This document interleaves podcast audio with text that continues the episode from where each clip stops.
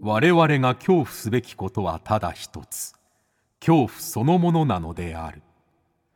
この番組は事故物件住みます芸人松原谷氏が恐怖の本質を探求すべく各界の道を極めた人々と恐怖について語らいます松原谷氏の興味津々ご一緒に恐怖の感性を磨きましょうこんばんは松原谷志です今週の対談相手は先週に引き続きまして作家岩井島子さんです、えーたっぷりとね、えー先週もホラーについてそして、まあ、記憶についてねあと新刊についてもお話しいただきましたけれども、えー今回は岩井島子さんの、えー新刊煉獄町長、えーこちらのお話をねたっぷり聞かせてもらっております、えーまあ先週も喋ってました記憶の怖さについてであるとかですね、えーあとはシンガポールを舞台にしているっていうこともありましてなかなか興味深い話をたっぷり聞かせてもらうことができましたそれではお聞きくださいどうぞ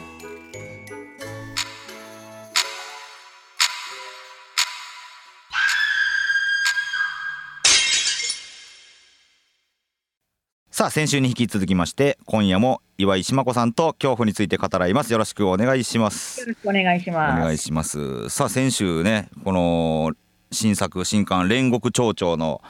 話からですね、えーまあ、記憶ってなんだろう記憶の改ざん何なんだろうっていう深いテーマをねおっしゃられてましたけれども記憶ってほんま怖いですよね。いや、ほんま、なんか思い込み錯覚、はい勘違い、うん、なんか推しの強い人に引きずられるってあるんですよね。 あーだからそれって言ったらもう詐欺師に引っ張られるあ の騙されるもそうだろうしあんた、あん時、ああ、言ったじゃんってもう強く言われると、ゆ言ったかもしれない。みたいそうなか言ったじゃんって言われたらもうそうさせられるんだ記憶もなんかもう向こうにあまりに強く言われると、そう、うんそうかも、え、え、え そうかも。言って言ったかもしれない、言いました、すみません、みたいはな。いはいはいはい確かになも記憶って当てならんな本当にあと、その、あと自分で自分に何だろうかな、こう言い聞かせるっていうかね。はいはいまあ、人ってやっぱどうしても自分に都合よく話もねいやそうですねうんうん変えるし、あとそのよく言うじゃないですか信じたいことだけ信じるとかねはいはいはいはいはい割と見たいもんだけ見てるっていうかそうですよね実はその場にあるものをあるはずなのに見えてない見たいものだけ見てるからっていうことは多いですよね私ね言いこぶるわけじゃなくはい嫌いな人がいないっていうのは何でかっていうと、うんあとは好きな人と興味ない人しかいないんですよこの世の中にね。わかりますす ごいはいあの嫌いとかあいつ気に入らんとかなんかムカつくっていうのはむしろ好きに含まれてるんじゃないかとも思うんですよね。ほうほうほうほう気になるわけですからうんうんうん興味はあるわけですから、はいはい相手にムカつくっていうのは、うんうんうんなんか勘に触るっていうのは気にしてることであって、はいはいこれすらないうんあの何をしていても気にならんあの興味ない人っていうのもいるわけですそうよで。すねであのもうその岩井島子嫌いな人に対する態度より、うん興味ない人に対する態度の方がひどいと評判な んですよ、ね。もう本当にあの剥製の鹿みたいな目をしてるんですいよ。やでも僕もそうかもしれないなんかあの時会いましたよねとか全く覚えてないんですよだから見えてないんですよね。見えてないのかもしれないですねなんか多分記憶の中から消去してんです よね。そのいや本当申し訳ないけどいなかったことになってたりするんはいです。はいありますありますうんだからあのー本当のトラウマ体験した人とかって肝心な部分を思い出さなかったりするのもあれは都合よく消してるっていうことですよねうーん。あとちょちょっとそれと同じなのか違はいはいうのかですけど、まあ私のあのちょっと知った人にですね、ええ別にあの長州小力さんのこと悪く言ってるわけじゃないんですよ。長州小小力力さんはいはいさんあの100人のうち100人が、うんあ長州小力さんに似てるっていう女の人が私の知り合いにいるんですよ。なんかねちょうどいいあのフォルムですからね 小力さん、ねはいなんか私が見たロン毛瞬と間、いいはい長州小力さんだはいと思はいったうんうところんが、彼女は、私は北川景子さんそっくりってみんなに言われるって言い張るんですよ。はいはいはいでね、あるわけないのよ。うんうんどう見ても長州小力さんなのよ。うんうんうんうん本人だけは、私は北川景子さんそっくりって、全員、会った人全員に言われるって言い張るんですよ。はいはでね、そんなわけね、あの、あれが北川景子さんだったら、私はアンジェリーナ・ジョリーそっくりですよ。いまあそうですねそれぐら何 いで、も言えますよねそれぐらいうんかけ離れてるんですけど、うんでそれどういうことかっていうとね、その彼女は、うんねえねえねえ、私、北川景子さん似てると思わない、ねえねえねえ、似てると思わないってあまりに言うので、うんあ言われてみれば目が2つあるしとか ね、日本人の女で2本の足で歩いてる しみたいな、生物としては同じような系統ですよっていうことですね。はい。あまりにぐいぐい、ね、北川景子さん似てると思わないね、北川景子さ自ん似て分るとでグイ思わなグいイ来ると怖いなねえねえねえ。あー怖い怖い怖い。あまりに言うから、はいうんうんうんうんちょちょちょっと似てるかもみたいなことをみんながまあうんしぶしぶっていうかね、うんうんうんうん。うんうんうんうんうんみたいなことを言うと、言われたにカウントしちゃうんですよ。ああ言われたりなんだ。でね長州小力さんに似てるっていうのをうん。今まで5億回ぐらい言われてると思うんですけど まあまあ本人には言わないでしょうけど、よそでは言われてる可能性ありますよね。 だけど絶対それを認めないんですよ。ああ言われたてたとしても。長州小力さんに似てるなんて今まで一回も言われたことないっていうの。うーん。で北川景子さんに似てるって会う人全員に言われるって言い張るんですよ。はいはいはい。でもねそれ本人の中で本当なんですよ。そうか。言わせてますもん ね。こここういう人に私はなりたい。ああそうか。雨にも負けず風にも負けずじゃないですけど。あとねそのうん。改ざんともホラーでもないけど、まあ突き詰めていくと怖い話だのうと思うのが、うん。嘘ついてんじゃないんだけどそして嘘でもないんだけどうーむうーむ真実とも言えないんだよなうーむうーむってなっちゃう話っていうのがあってはいはいはいはい。私があのかなりこれも昔なんですけれど、うん今は亡き黒川紀章様というねあのはいはいはい黒川紀章さんの,、うんあの対談に出かけていったんですよもう私最後の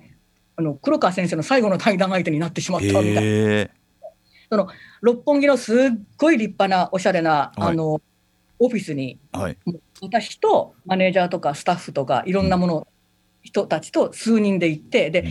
黒川先生の方にも、まあ、スタッフというか関係者というか、はいがいろんな大勢の方が、まあ、オフィスにいらっしゃるわけですよね、はいはい。大勢対大勢。うんうんでその時に黒川先生は「僕ねまた新しく軽井沢に別荘を作ったんですよ皆さん近くに来られたら寄ってくださいね」って言ったんですよ。はいもちろんそんなの大人の社交辞令というかね、うん。そんな本気にして行きはしませんよ誰も。はいはいはい。でもそこはにこやかに全員でね「ううんわー素敵寄らせていただきますね」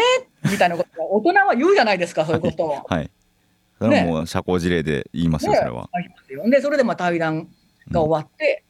しばらく経ったら、まあ、私側にいたあるスタッフのちょっと問題いろいろある人だったんですけ ど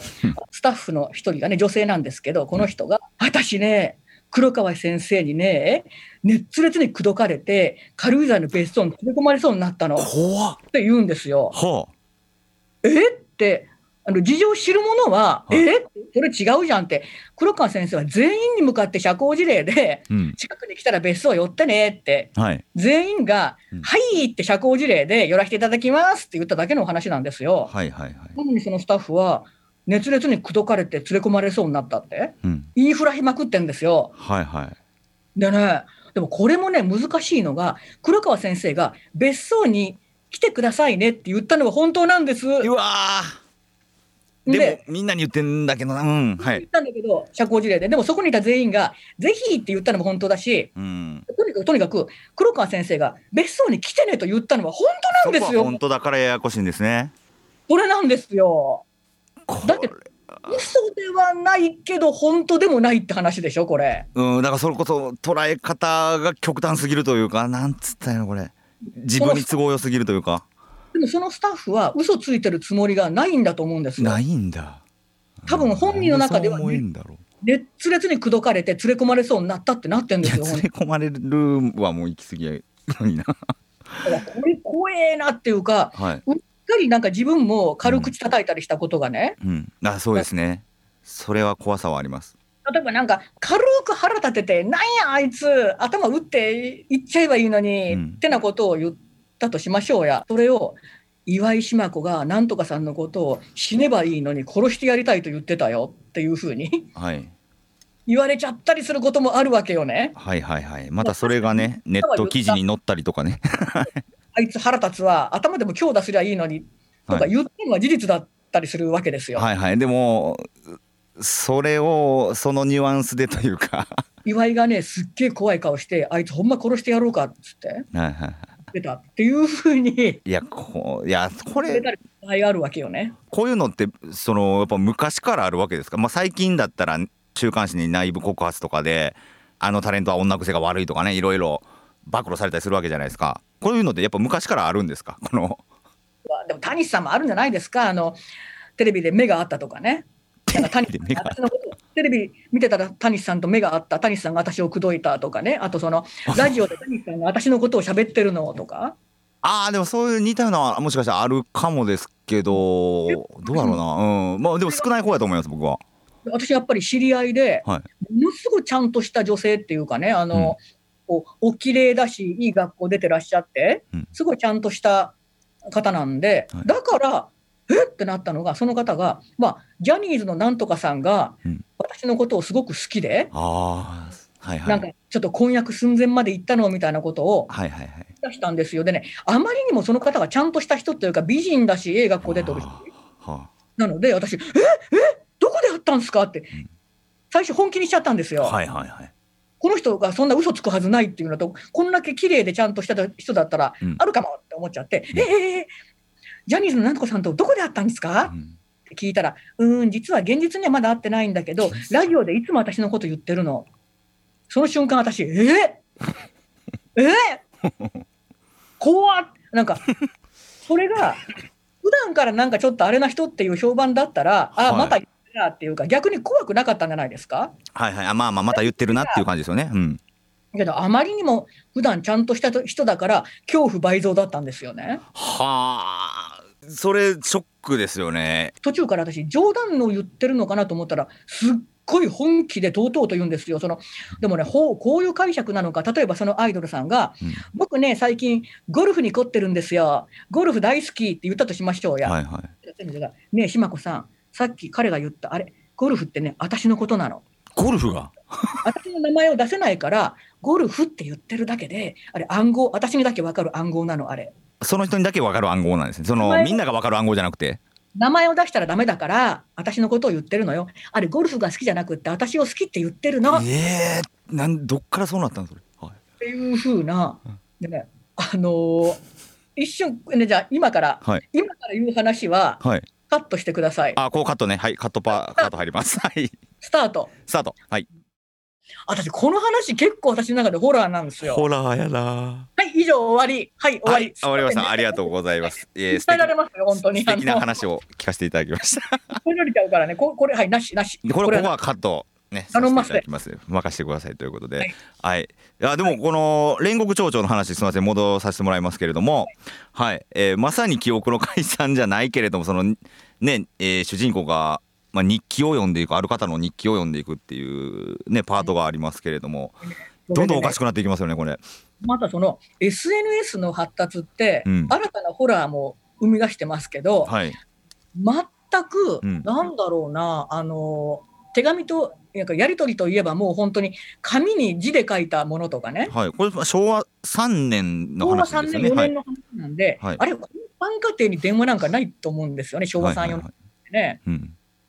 で。そういう時代のホラーと、うん今現在のホラーと、またなんかいろんなもんが、なんかホラーの質も違うなっていうか、そのええええうん例えばこの中に出てくる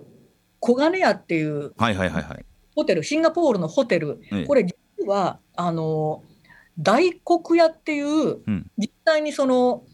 金子光晴さんがうんシンガポールで泊まっていたホテルをちょっとアレンジしたものなんですけど、はいはい。もあ今だそうなんですねうね、今だったらね、うん謎のわけのわからんその行ったこともない外国の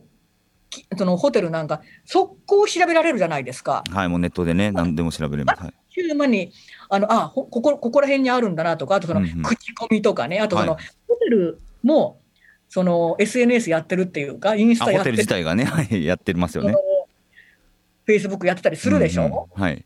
当時そういうもんがなかったらもうそ本当にと全くなかったらあるのかないのかも分かんないしうんうん。資料を集めるのも大変だしはいはいはい。行ってみるしかないみたいな写真もないしみたいな、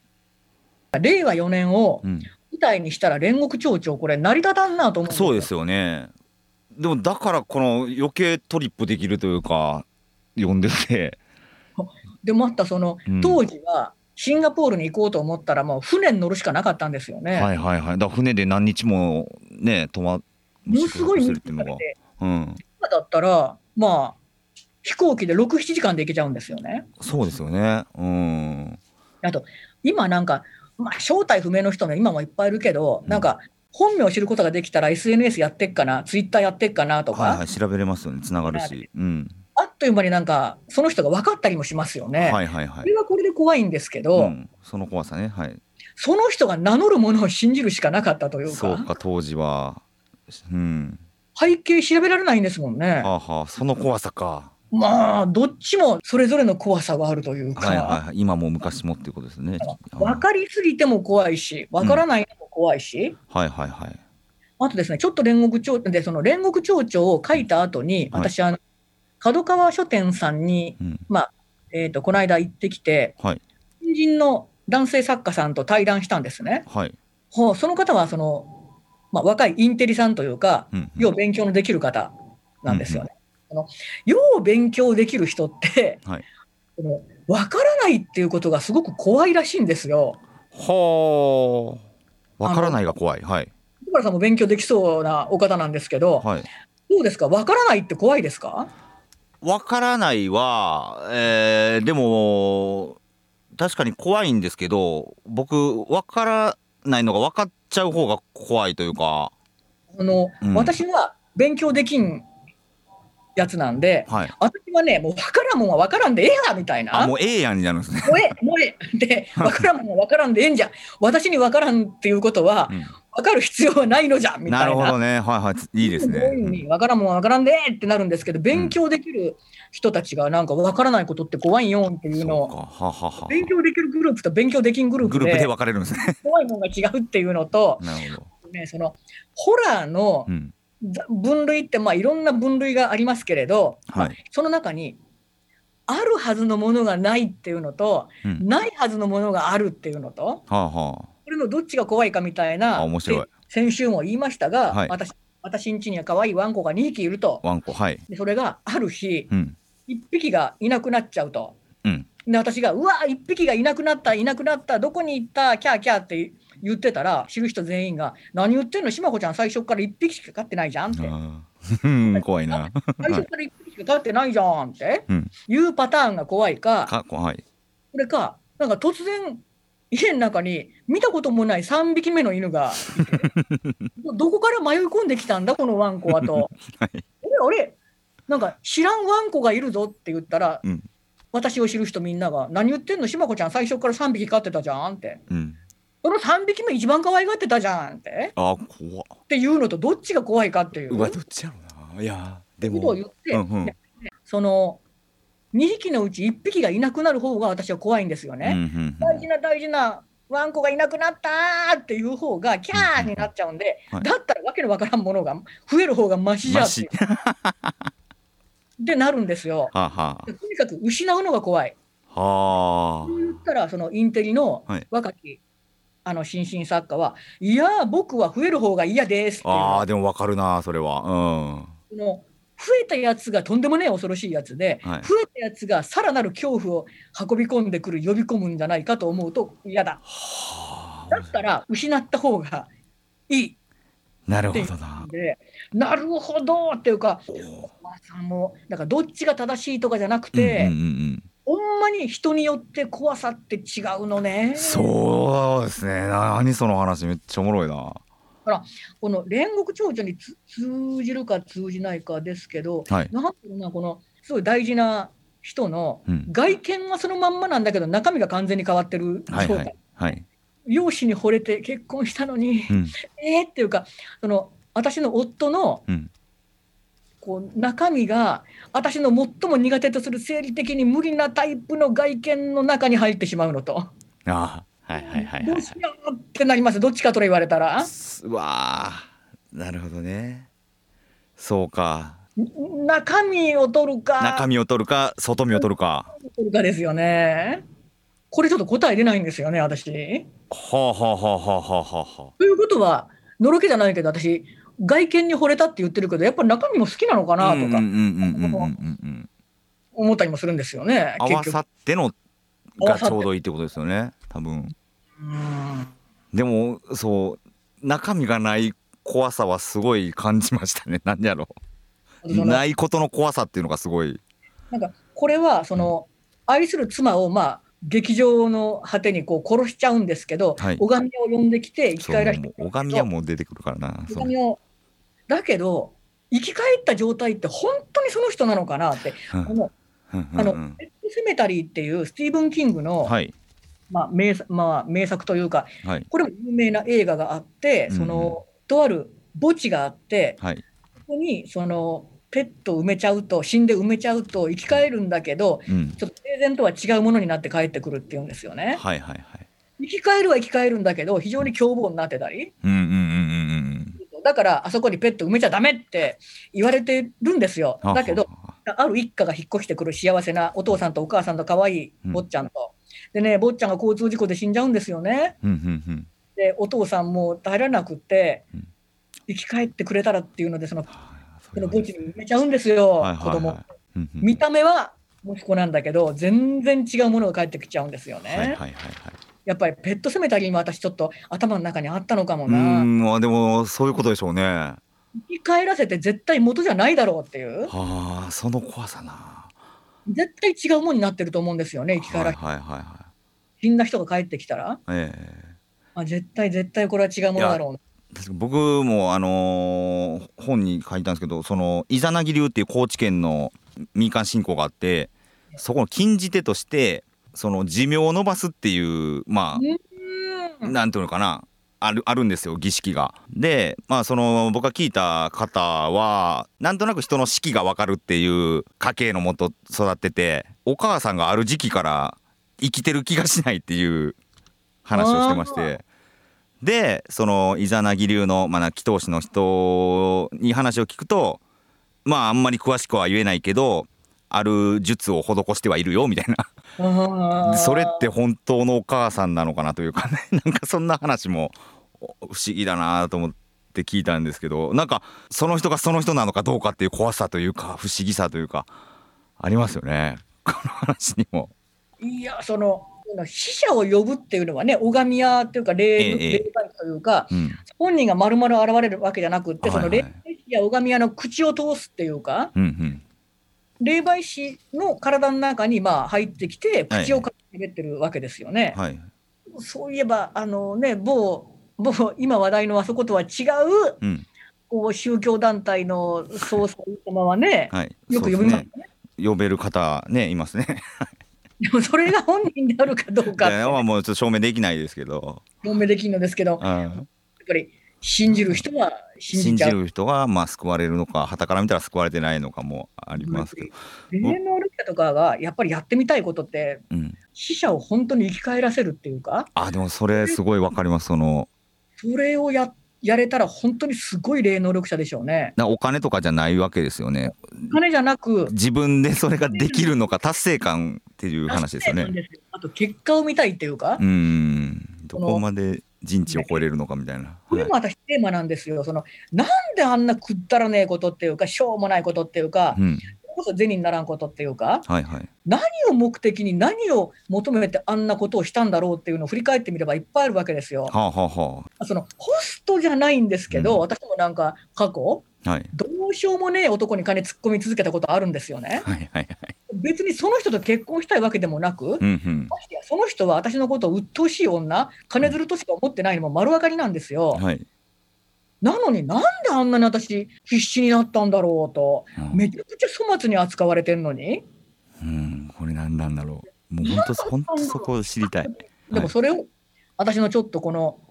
すごくこう今信頼してるというかうん非常にこう師匠みたいな感じで頼ってるある男性、はいまあそう恋愛関係とかじゃないんですよ、うんほんま師匠って感じの男性がいてその方もこの煉獄長々に登場するんですよね。ほうほうほうほまあどどの人かってちょっといろいろ差し障りあるんでう、はい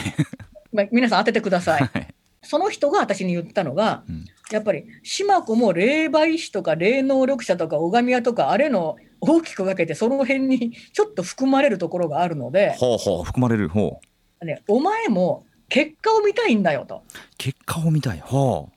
う望んだ結果であろうとなかろうと構わんのだと。別に望んでない結果になってもいいのだと。ただ、これはどうなるんだろう。あーこの結末はどうなるんだろうっていうのをうん見たくてしょうがないんだと。ほんで、つまんねえ結末でも、 とりあえず見えたからいいやっていうか、はああの、例えば、この本つまんねえって、めったにないですよ、本は大はい体、まあどっかに面白さはあるんですけど、うんまあ、つまんねえなと思っても、やめられないんですよね。あはは結末まで読むまでは。うんうんうん。でとりあえず、あ、やっぱつまんなかった わってっ、ていう結果。時間損したわと思っても、うん。一冊読んだ達成感はあるんですよね。ああ、なるほど。はあは結末は知ったぞみたいな。あ。はああとそはのあは例えばなんだろうな、その、なんでもないビルの屋上でも、うんなんか登り始めたら一応なんか屋上まで行ってくるあ。とかはねいはいはいはい。そのどうせ大した景色はないっていうか、うんうんうんうんうん。なんてことない、何の変哲もない、はい。始めた景色がそこにあるだけって分かってんのに、うんななんかいっぺんなんか登り始めたらなんかとりあえず屋上見とくとか、はいあのドラマでもつまんねえって思ってもう、ん。あうん一応どうなんだろうと。最後まで見たら。あやっぱつまんなかったやっでぱつまんなかったという確か達め成る感。なるほどな。あ、でも。すごい人間がすごい確かに分かってきますね。あとそのこう私もこう人体実験とは違うんだけどうん。人をみなんか使って実験したいんじゃないかともその師匠に言われましたね。はそのつまんねえ男に金突っ込み続けてあ。はい。で私もどうなるのか自分自身のの結末を見たいけど、その好きでもない女鬱陶しいと思ってる女に金見つまれ続けて、彼が最後どういう結末を迎えるのかうん。私はやっぱり彼を使っても人体実験してんじゃないかってはこの私が無駄金突っ込んで、うんこいつがさ最後どういうふうになるんだろうっていうのを、あ。なるほど。まあ、人体実験したいんじゃお前はと。はあ。なんか別に彼がすごい改心して、しまく愛してるよ、ラブラブチュッチュって言ってくれるのなんか、私、全く望んでないんですよね、ふんふんふんふんふんふんそんな結末を。そうか結末を見たいってことか望んだ結末でなくていいし、望んだ結末でない方がいいのかもっていう、あー面白いそうかそこが霊媒師広い意味で霊媒師に含まれるという、っていうのもね、一つテーマなんですよね。あー面白いなーええちょっとすみません島子さん時間がもうそろそろ来てしまいまして最後にまあ今回煉獄町長も、えー上司されましてでまあ前回出てから1年経ってあ、はいなんだろう今現在怖いものって何になるんでしょうかねもうね、非常になんかこう、リアルなことを言いますとですね、い28からシンガポール行くんですが、はいシンガポール入るときは、うん PCR 検査もいらない、私もうワクチン打ってますから、はい大丈夫なんですけど、帰るとき、うん現地の病院で PCR 検査を受けて陰性証明が出なければ、うん日本に帰る飛行機に乗れないんですよね。えどうなるんですかこれだから、もしもですよ、万が一、うんシンガポールで陽性反応が出たら、はいシンガポールで隔離されちゃうんですよね。 これ、リアルな恐怖ですよ、ちょっそうとで。すねそれは、いまだかつて私が経験したことのない恐怖ですよね。その日本人なのに、うん日本に帰る飛行機に乗れないとかね、はあ日本人なのに日本に入国できないとかね、こんなの、今までの自分の身に起こると想像すらしたことなかったですよ。はいはいはいはいだって、だって日本人なの に日本に入れないって、そんなことあるのっていうことあ るのそこれはまさになんか、私が私でなくなる恐怖ですよ。ああだって今まで考えたことすらなかったよ、日本人だったら日本に入れるっていうかね、そうですよね。でまたその外国に隔離されるってどんな感じなんだろうっていう、 はいはい。ちょっとでも若干興味も持ってないですか。 正直興味持ってしまってないですか。それこそ結末を結見い末、やうんいやもちろんコロナなんかになりたかないなでりすたかよ。ないですけどね。なりたかないけど、もしもなったとしたら、私はどこかで何、そこで何かを得るではあろうとははは思うんですよね。で、それが、こう、もしかしたら、その外国で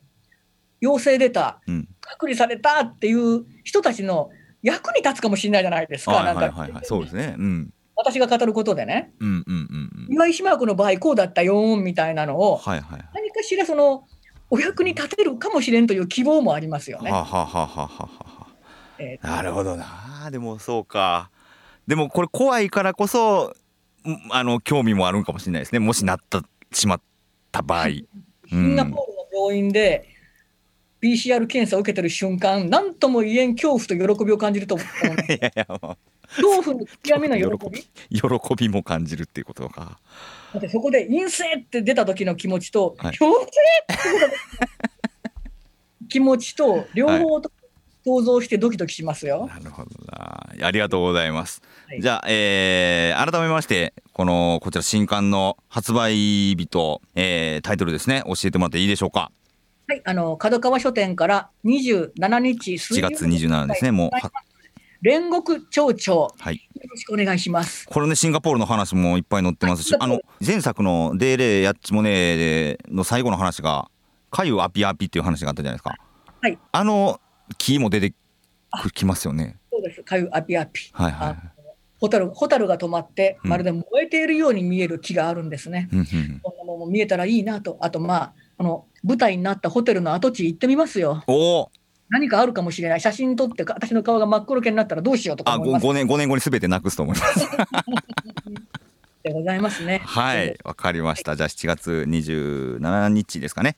はい、発売ししました。えー煉獄町長、えーぜひとも皆さんお手に取って、えー読んでくれたらなと思います。ということで2週にわたり、えー来ていただきました岩井島子さんでした。どうもありがとうございました。ありがとうございました。ありがとうございました。